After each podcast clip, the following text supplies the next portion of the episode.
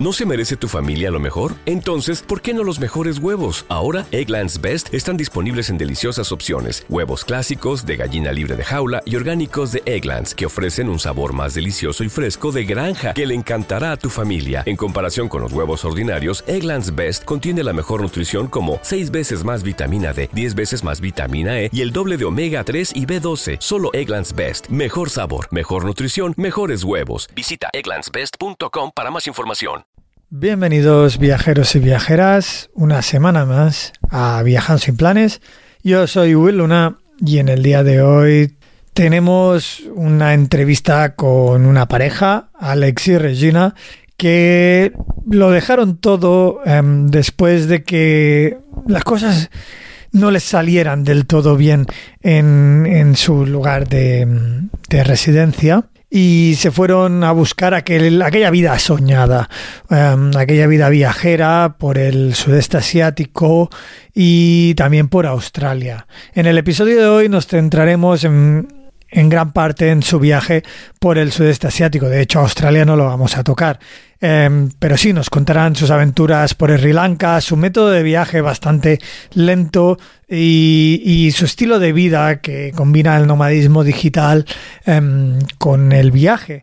Por eso también viajan de una forma bastante tranquila, se quedan en los lugares durante mucho tiempo y van creando pequeños hogares como por ejemplo el que hicieron en Bali no se quedan quietos ahí, sino que también lo usan para viajar por eh, diferentes zonas del sudeste asiático y, como ya he dicho, acabar finalmente en Australia.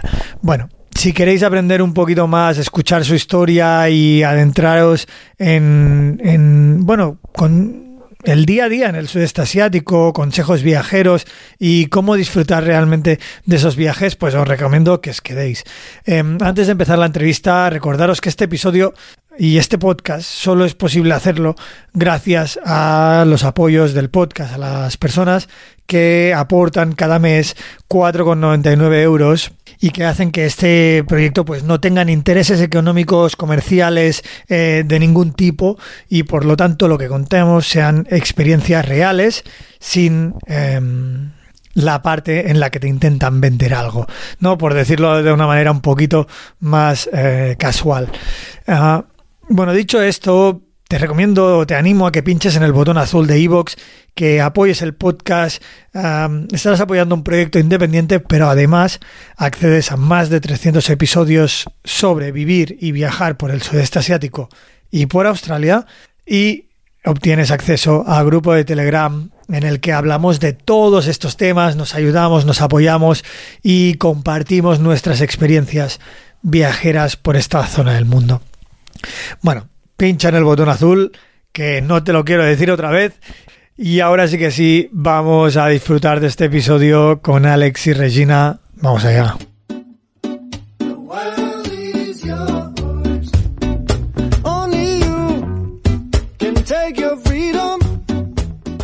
Hola Alex, hola Regina, ¿cómo estáis? Muy bien. Hola Will, ¿qué tal? Hola.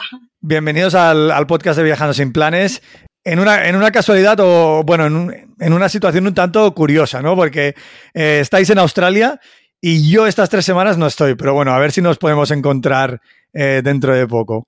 Seguro, seguro que sí. Lo esperemos ver.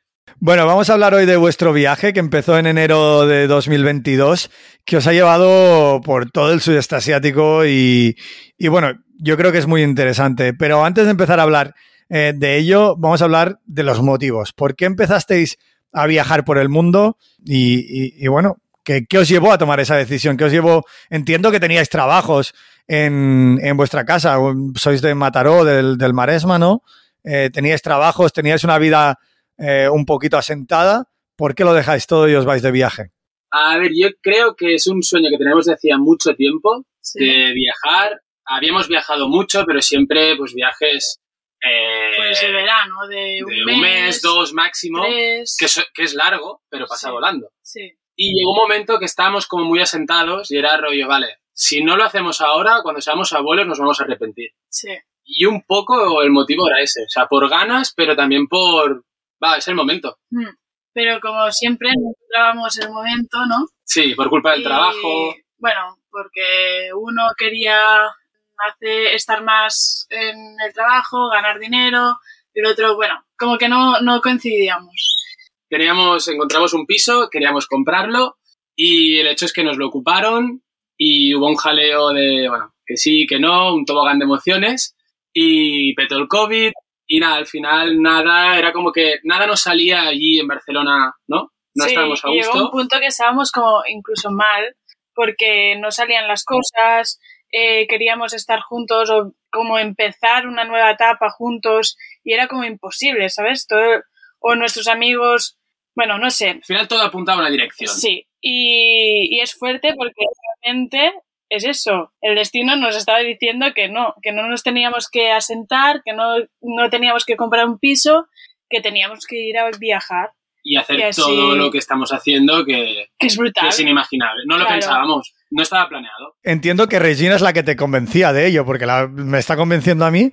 eh, era la de no, que es el destino. En, en aquel momento, o sea, cuando pasó todo lo de los pisos, sí que fue más par- por mi parte que empecé a decir, porque, o sea, yo en aquel momento no estaba bien, ¿sabes? Porque era eso, era como, no salen las cosas, no entiendo el por qué, y me agobiaba mucho. Y entonces fue cuando dije a Alex, ¿por qué no nos vamos? ¿Por qué no nos vamos y vamos a teletrabajar?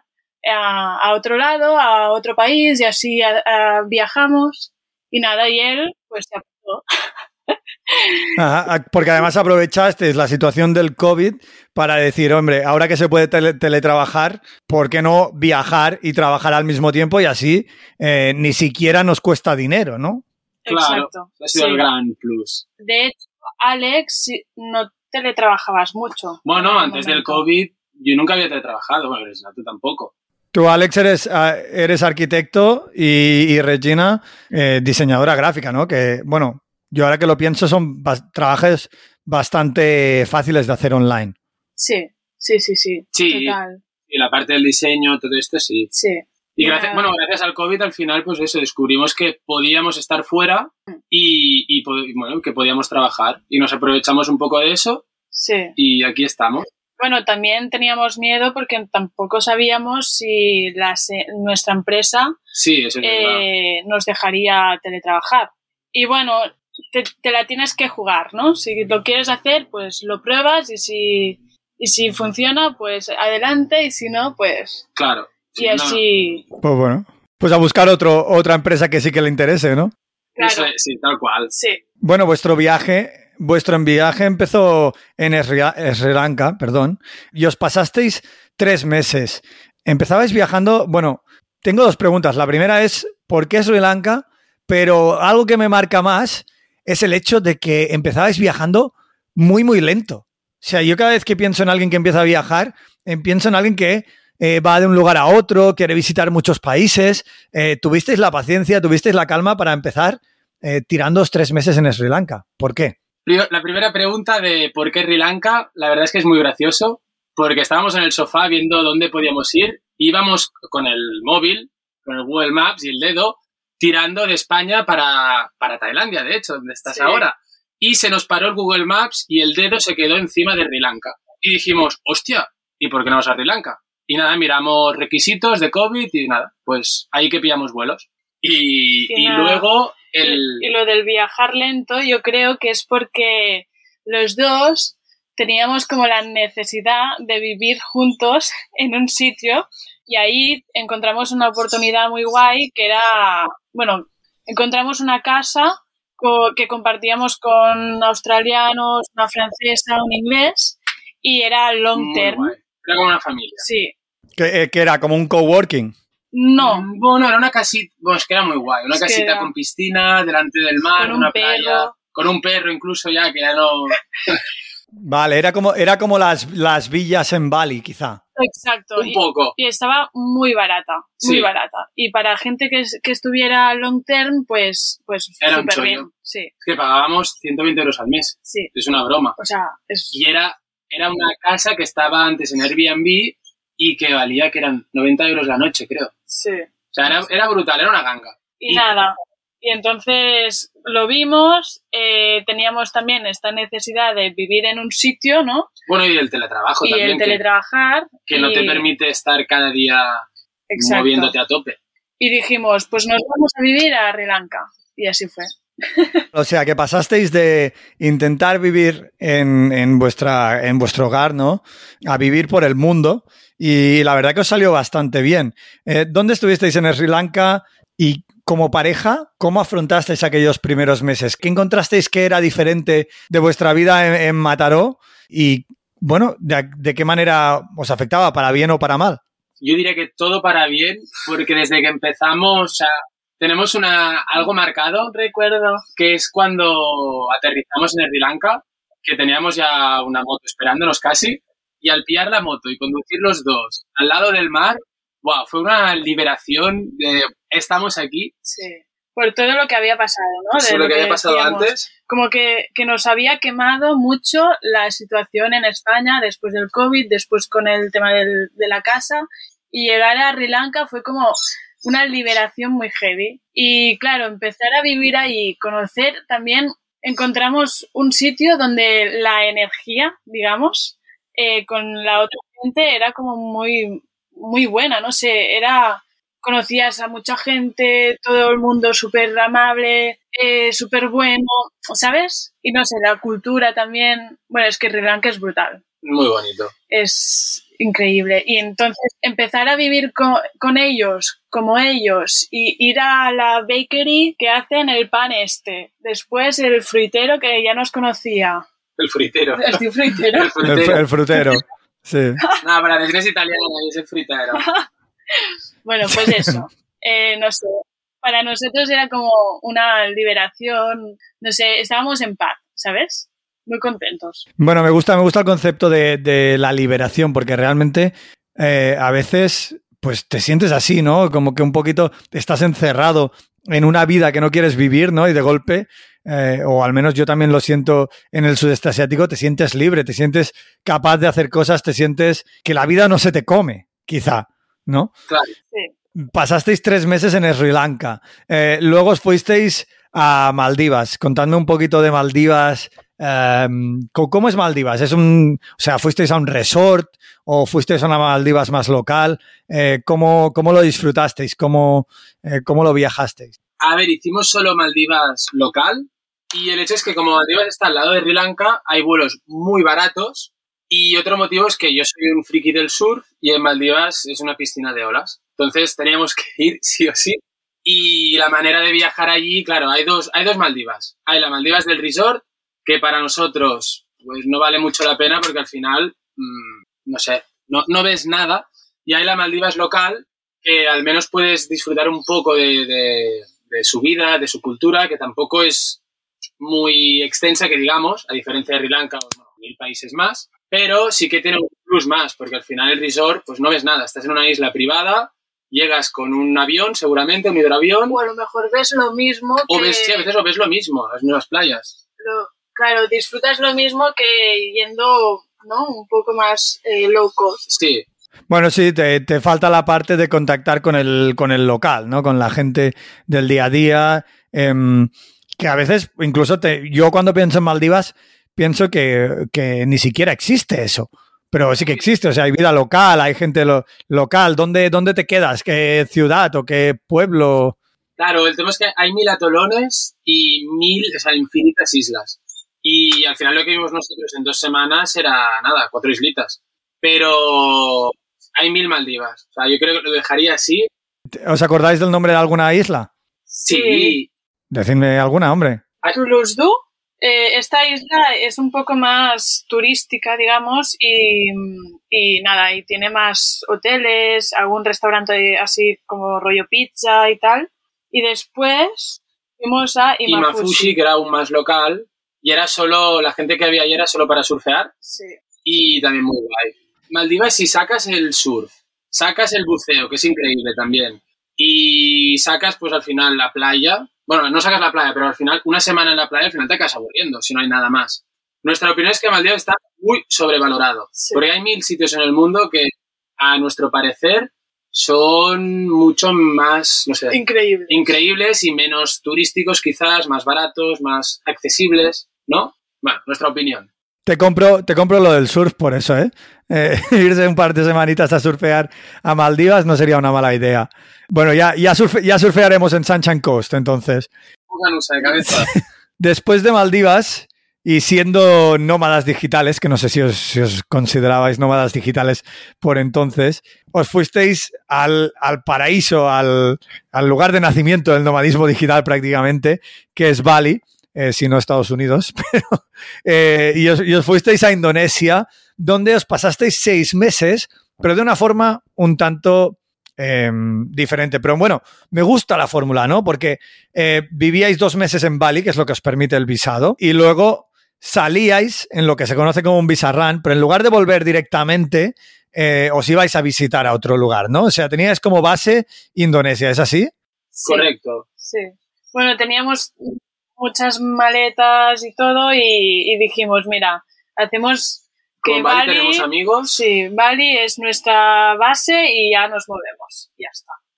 ¿Cómo es la vida en Bali eh, comparado con lo que habíais encontrado? ¿Os gustó Bali, no? Y, y- y si os gustó, ¿cómo le encontrasteis el, el gusto, el jugo? A ver, era la tercera, o sea, habíamos ido hacía ya mucho tiempo, Sí. hacía 10 años, y hemos visto, bueno, habíamos vuelto dos veces más, De y hemos vuelto un poco el, el Ah. cambio, hemos visto. También hab- hab- habíamos creado una marca ahí de, o sea, como que Bali siempre lo hemos tenido muy conectado. cerca, sí, muy presente. sí. Y por eso fuimos allí también. Pero sí que es verdad que Bali ha cambiado muchísimo. Muchísimo. Ya siempre lo digo, donde antes había playas con hierba y vacas, ahora hay chiringuitos pues de postureo y bueno, eso es un poco triste. O la Pero, gente también. pero por suerte aún hay, hay la Bali real y la gente como bueno, real, auténtica.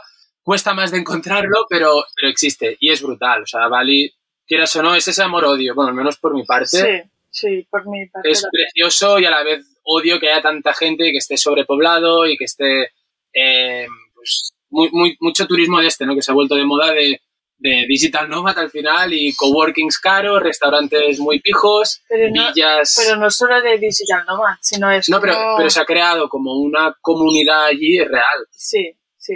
Y, O sea, hay, un, hay un lugar que se llama Changú que es como... bueno, que la meca esto ha cambiado total. Ha cambiado brutal. O sea, en 10 años es eso, no había nada y Sí. ahora vas ahí y no reconoces nada.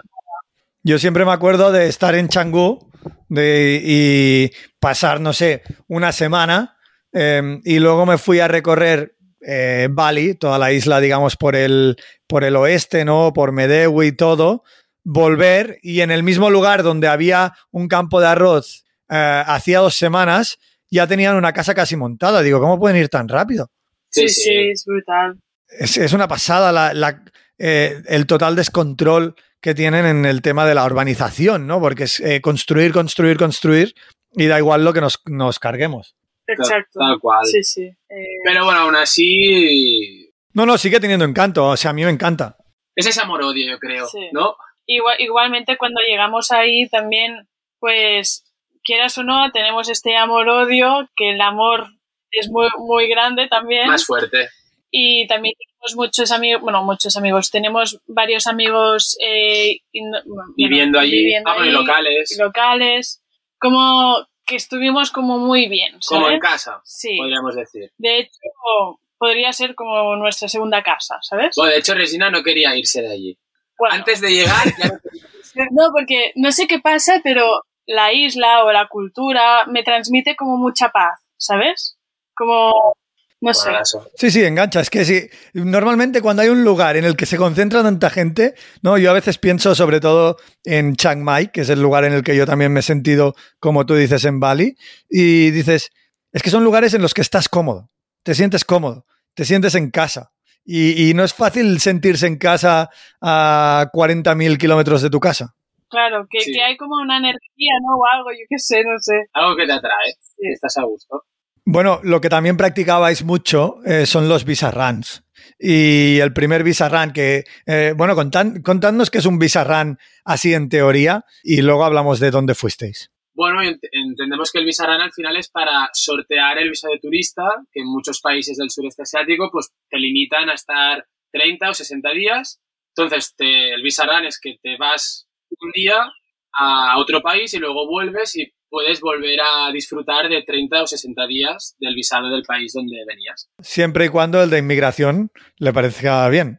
Sí, o no, o no lo vea o, o esté de buenas. Sí, tal cual.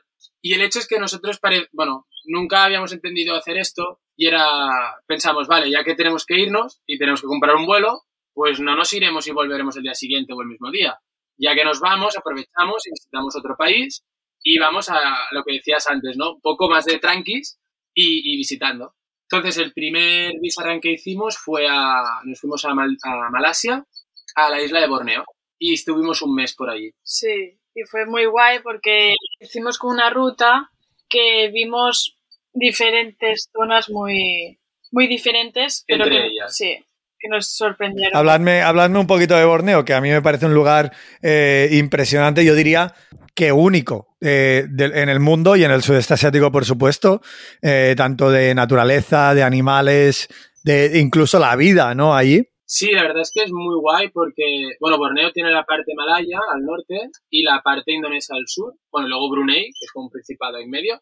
Pero lo que visitamos nosotros, nos, lo que nos encantó era como un cruce de culturas porque hay chinos, indios, Sí, los malayos, indonesios. Y claro, esto, ah, si lo traduces a comida, también hay un mejunje brutal y cultura, religión, es más que eso, es, es, Es hay como un poti poti muy, muy interesante, pero luego lo que nos gustó más era naturaleza, animales, los que vimos, Sí. los orangutanes, los monos proboskis, que son esos que tienen, sí, el mono narigudo, eh, cocodrilos, elefantes, ¿qué más? Bueno, la parte de Semporna que está en el... ¿Llegasteis, ¿Llegasteis a ver el elefante de Borneo?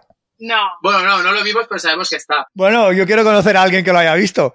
Ya, explico, ¿eh? creo que No, conocimos a gente allí que lo, Sí. que lo habían visto. sí lo habían visto. Y, y era, eso era verdad, ¿eh? No, no, cierto, cierto. Yo también he visto eh, vi- viajeros que lo han visto. O sea que, pero bueno, que, que joder, que siempre que vas a, porque entiendo que fuisteis al río Kinabatangana a intentar ver los elefantes. Sí. Claro, y, y yo pienso, a mí me dijeron, no, es que ahora ya están más abajo. Digo, claro, eso se lo decís a todos. También lo pensamos. Igual que también ahí te dicen, no, ahora es época de lluvias. Ni los- y, en, no lo y en principio es época seca, ¿sabes? Sí, sí, bueno, creo que la época de lluvias es todo el año, porque creo que me llovió todo. Eh, pero bueno, ¿qué, qué lugares estuvisteis así para que, que- que recordéis? Que digáis, oye, pues si vais a Borneo, eh, estos lugares nos marcaron. A ver, la subida al Mont Kinabalu, que es un 4000, el monte que está al lado. Hostia, lo, lo hici- lo Sí. hicimos. ¿la hicisteis? Y muy muertos, ¿eh? Muertos. O sea, lo gracioso es bajar. Sí, el subir al final vas con la motivada y no hay, es que no hay para tanto. El tema es que son todo de, de escalones, bueno, son rocas, pero la bajada es mortal, porque subes, bueno, pues dos mil y pico metros en un día y los vuelves a bajar el A día ver, siguiente. y es brutal, ¿eh? Cuando llegas ahí al final... Las vistas, el- la roca arriba, es muy guapo. Pero claro, al bajar, eh, yo sinceramente, eh, no sé. Tres días cojeando, o sea, hechos polvo estábamos. O sea, la, la guía que teníamos, que era una mujer, pues no sé, a lo mejor tenía 50... Sí, 40 de largos, 50. La tía, yo creo que flipó un poco con nosotros, porque era como, no, no, todo el rato cogiéndonos de la barandilla. A ver, que tampoco parecíamos abuelos. Hombre, yo sí. Bueno, un poco, pero... Nada, pero bien, bien. Muy guay, muy Sí, guay, la sí, verdad. muy guay. Bueno, claro, el, el problema del monte Kinabalu, eh, una es el precio, que no es barato, ¿no? Son como 300 euros por persona, eh, pero la otra es que tienes que reservar con bastante antelación. A ver, nosotros lo reservamos cuatro días antes. El tema es que hay, si tú, por agencias y todo esto es muy caro. No sé si son como 500, 600, bueno, 400. Pero nosotros, bueno, somos bastante low cost y encontramos siempre las gangas. Y vimos que si lo haces directamente con la, con la web oficial, no sé si fueron 160 o 180 euros. Y hay como, eh, ¿cómo se llama? Em, slots, ¿no? Que van saliendo. Sí. Ah, van saliendo, van saliendo espacios. sitio, sí. Y como nos cuadró bastante, porque estábamos ahí en, el- en Kota Kinabalu y era rollo, vale, en cuatro días sale, pues ya está, lo pillamos. Y, y nos salió, a ver, es caro al final porque vas a subir una montaña. No sé, en Indonesia puedes subir a mil volcanes sin pagar, pero vale la pena, ¿eh? porque es, es Sí, único. y también eh, duermes en un refugio que está muy bien, con Sí. comida, pues que te la cocinan súper bien. Está guay. A ver, Sí. es caro, pero bueno, es una vez, no sé. Como habíamos ahorrado en muchas cosas, dijimos, da da igual. Sí, sí, no, oye, esto al final depende de lo que realmente a ti te apetezca y tú quieras. O sea, pues 150 euros, si, si realmente es algo que quieres hacer en tu vida, no, no me parece caro. O sea, te puedes gastar lo mismo en un eh, en submarinismo. Sí, Sí, sí. Y después de Borneo, eh, volvisteis a Bali, no solo a quedaros a Bali, sino a recorrer, eh, digamos, hacia, eh, ¿qué sería? ¿Hacia el oeste? Hacia el este. hacia el este, ¿no? De, sí, que yo, eh, de Bali a Lombok, eh, Sumbawa eh, y luego Flores, todo en moto. O sea, alquilasteis una moto en Bali y, y lo o, lo- o la comprasteis. No, no, no, la alquilamos porque también valía 50 euros al mes. O sea, no, no valía la pena. el propietario de hecho no lo sabe. Si está escuchando tu podcast, el propietario balinés, que seguramente sí, Nos va a denunciar. nos va a denunciar. No, pero cogimos la moto en el, en el chico que siempre le cogimos, local, de ahí. Y eso, hicimos, cogimos las tablas, cogimos cuatro Una cosas mochila. de, sí, una mochila y empezamos la ruta. Y fue muy guay porque no era una ruta de cada día hacer muchas horas, sino que era ruta de parar, visitar, A ver, continuar. pues, también como en Lombok ya habíamos estado, Lombok fue bastante rápido. Sí. O sea, estuvimos tres o cuatro días a- en el sur y ya está. Y luego ya saltamos en Sumbawa, que Sumbawa es muy bestia. Al final, Bali es como un epicentro de turismo y cuanto más lejos estás de, de ese centro, más auténtico es. Y. Sumbawa es buah, Sí. súper... Bueno, no encuentras... ¿Cómo es Sumbawa? ¿Cuál es la religión y, y qué te encuentras en Sumbawa? No te encuentras nada, primero, porque es, es, es una Pero no, lo guay es que es, muy como, real. como toda Indonesia, a diferencia de Bali, que son hindús, pues son musulmanes. Pero claro, es que te ven, te ven turista y flipan. Eh, hablas un poquito de indonés y flipan aún más. Que Alex hablaba con ellos y se ponían súper contentos. Sí, no, es, es muy guay, es muy real.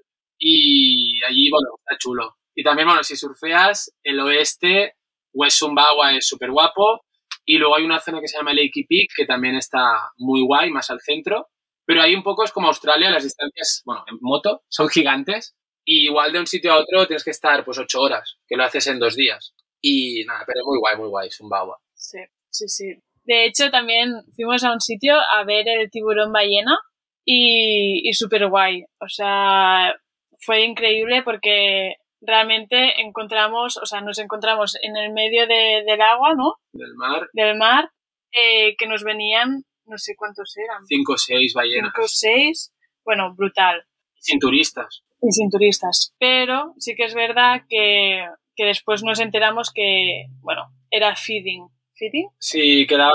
Sí, no lo sa- nosotros pensábamos que era una plataforma, wow, habíamos leído que era una plataforma donde había restos de, de krill y todo lo que les gustaban a ellos y por eso venían. Y una vez allí vimos que los propios pescadores de la plataforma hacían. pues les tiraban algo de comida y bueno, unos amigos buceadores pues nos, Nos- eh, nos lo advirtieron, dijeron, rollo, sí. oye, que esto no está bien en realidad.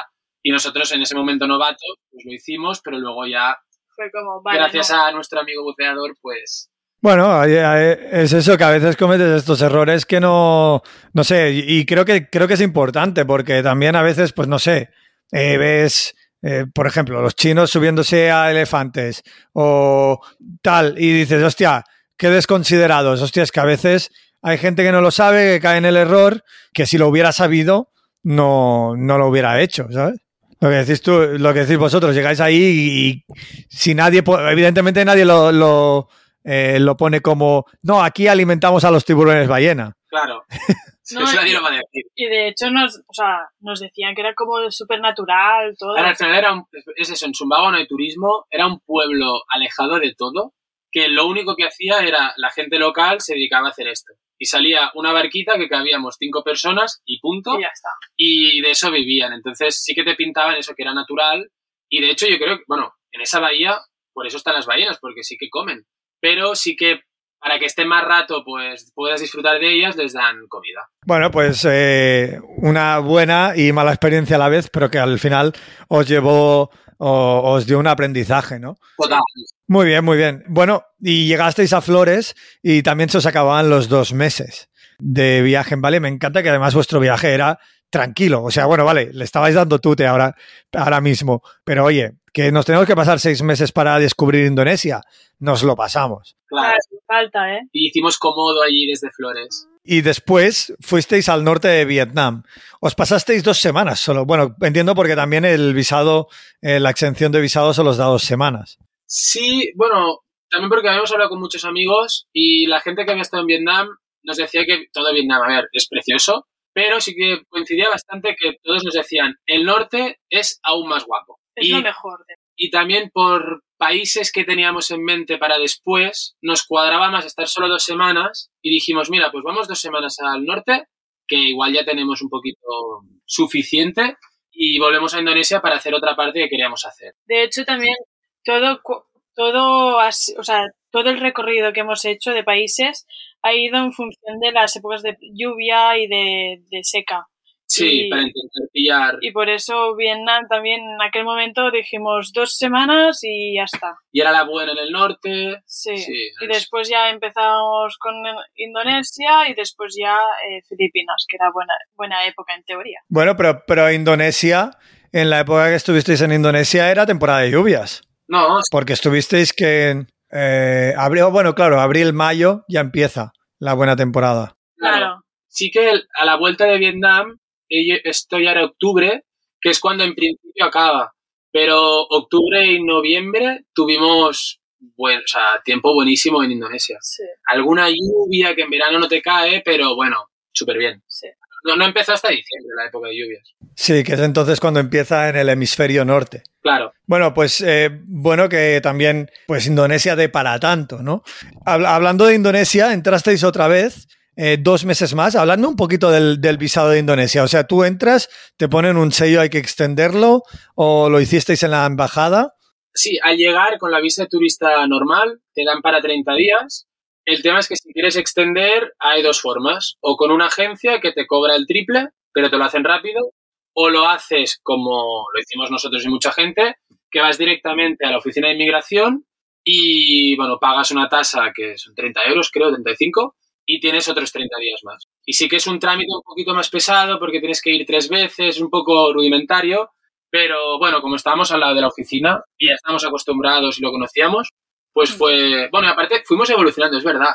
Porque también nos lo sacamos en Lombok, que lo, lo puedes hacer todo en un día. Mm. En Mataram, que es la capital de Lombok, se hace todo en un día. O sea, no solo en Bali. Yo me acuerdo que en Bali era varios días. Sí, tienes sí. que esperarte, es un palo. Sí, sí, es muy heavy. Y, y en este último o tercer viaje a Bali, decidisteis viajar, ahora ya estoy perdido, no me acuerdo si es hacia el oeste, ahora sí, Ahora Sí, eh, decidisteis viajar hacia Java, Sí. que bueno, que también es, es un lugar impresionante, ¿no? Por la naturaleza.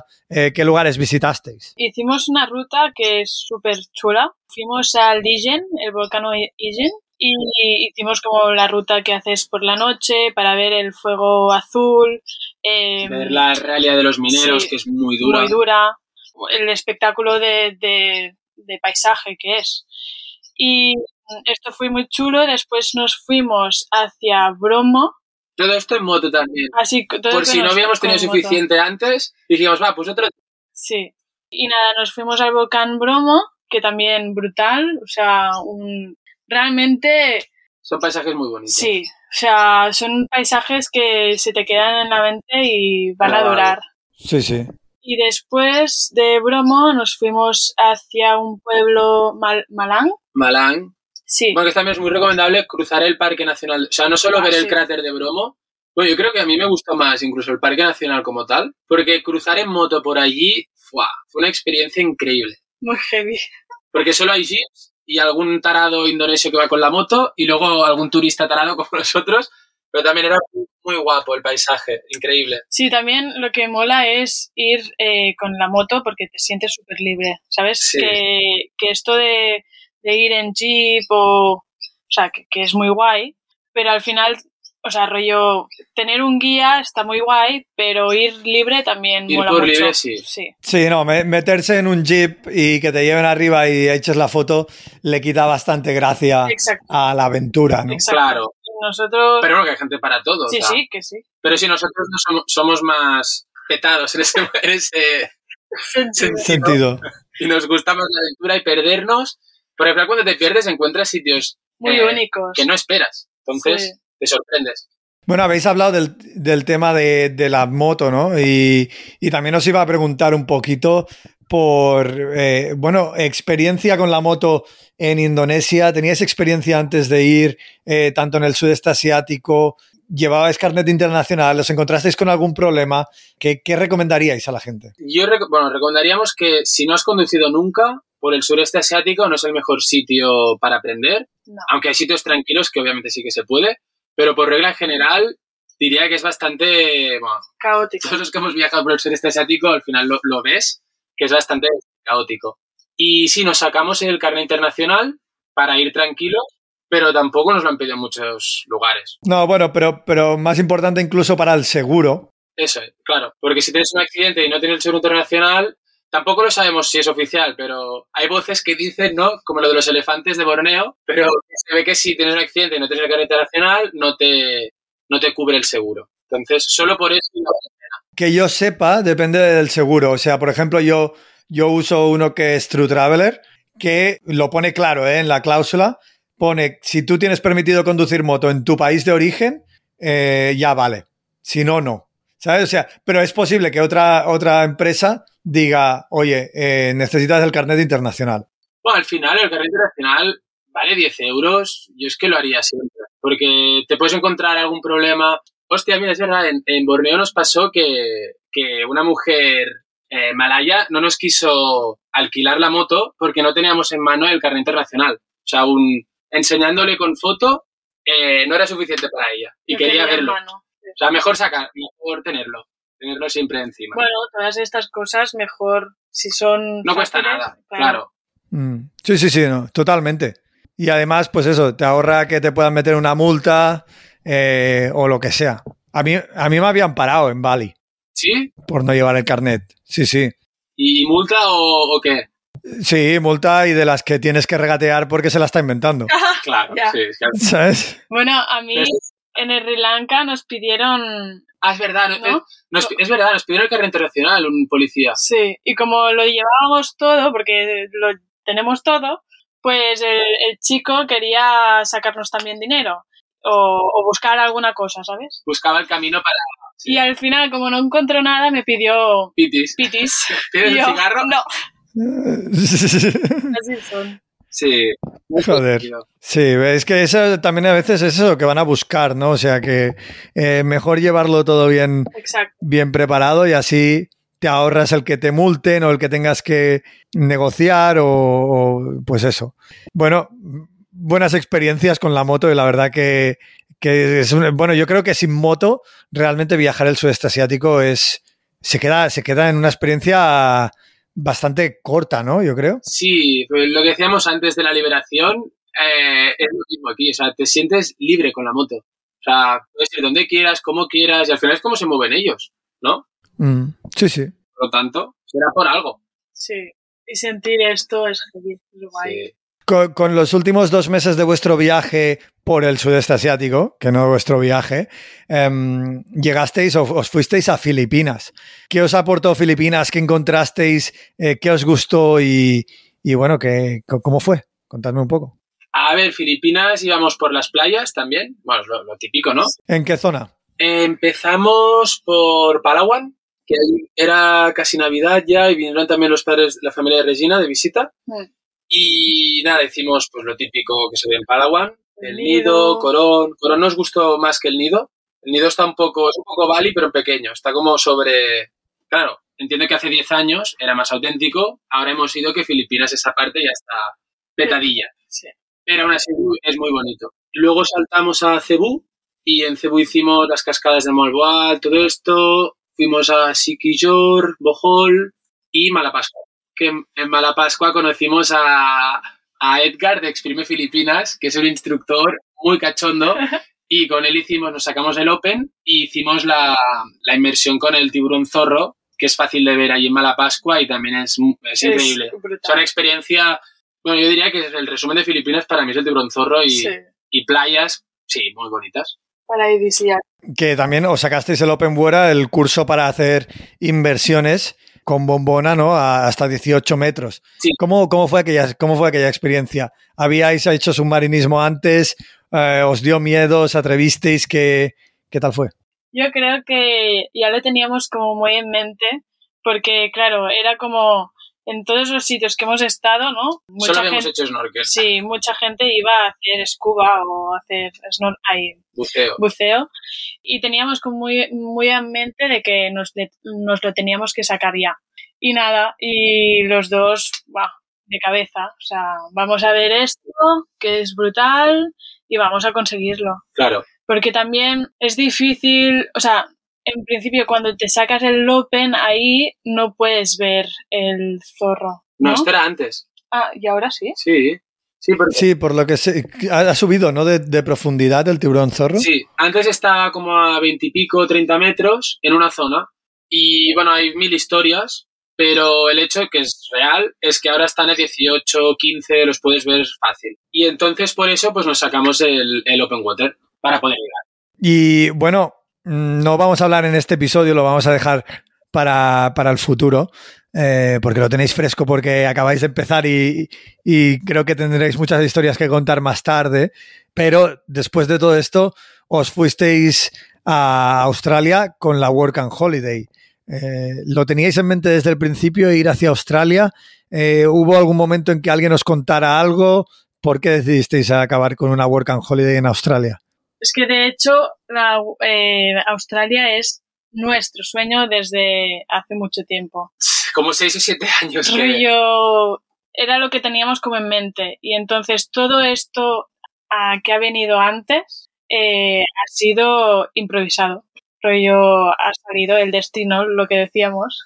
Que Nos ha llevado, sí. Sí. Bueno, genial. Pues de eso hablaremos, ya dicho, en, en un episodio futuro o quizá en una charla en el grupo de Telegram. Y, pero bueno, antes de acabar, también me gustaría que contarais un poquito. Bueno, tenéis un proyecto, aunque sea proyectito pequeño, que contáis vuestros viajes, eh, que se llama Island Hopas en, en Instagram, contándonos un poquito. Eh, pues dónde os pueden, os pueden seguir, pueden seguir vuestros viajes y vuestra vida ahora mismo en Australia con un camión. Eh, Sí, tal cual. En Instagram vamos colgando vídeos de pues, los lugares que hemos visitado, explicando un poco nuestro día a día. Y sí, nos compramos un camión. Eh, no era la idea tampoco, pero lo que decíamos antes, las cosas como van fluyendo. Sí. Y estamos viviendo en un camión y recorriendo todo el país. De momento estamos en el este, pero vamos a dar toda la vuelta, así que quien quiera seguir nuestra aventura, estaremos encantados de, de compartirla. Bueno, pues eh, también gracias por haber compartido vuestra experiencia aquí en el podcast de Viajan sin Planes. Eh, y bueno, nos vemos en, en la próxima. Hasta pronto. Gracias a ti, Gracias. Will. Nos vemos en nada.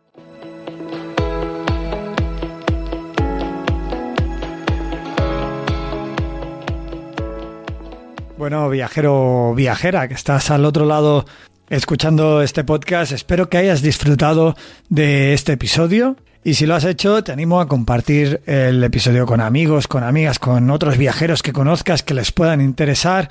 Darle a me gusta o dejar un comentario o una valoración en Spotify o Apple Podcast.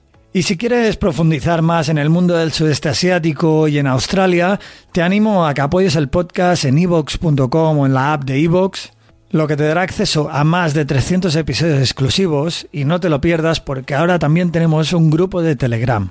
En él hablamos, charlamos sobre el sudeste asiático, compartimos dudas, compartimos viajes y bueno, tenemos una comunidad increíble de viajeros y viajeras con un montón de experiencia y de conocimiento de esta zona del mundo, así que pues bueno, anímate a participar, anímate a sumarte. Si apoyas el podcast de Viajando sin Planes, escríbeme en Telegram en arroba barra baja luna o en Instagram arroba viajando sin planes y te añadiré al grupo para que tú también puedas participar y aportar a esta comunidad. Gracias por tu escucha y nos vemos en el próximo episodio.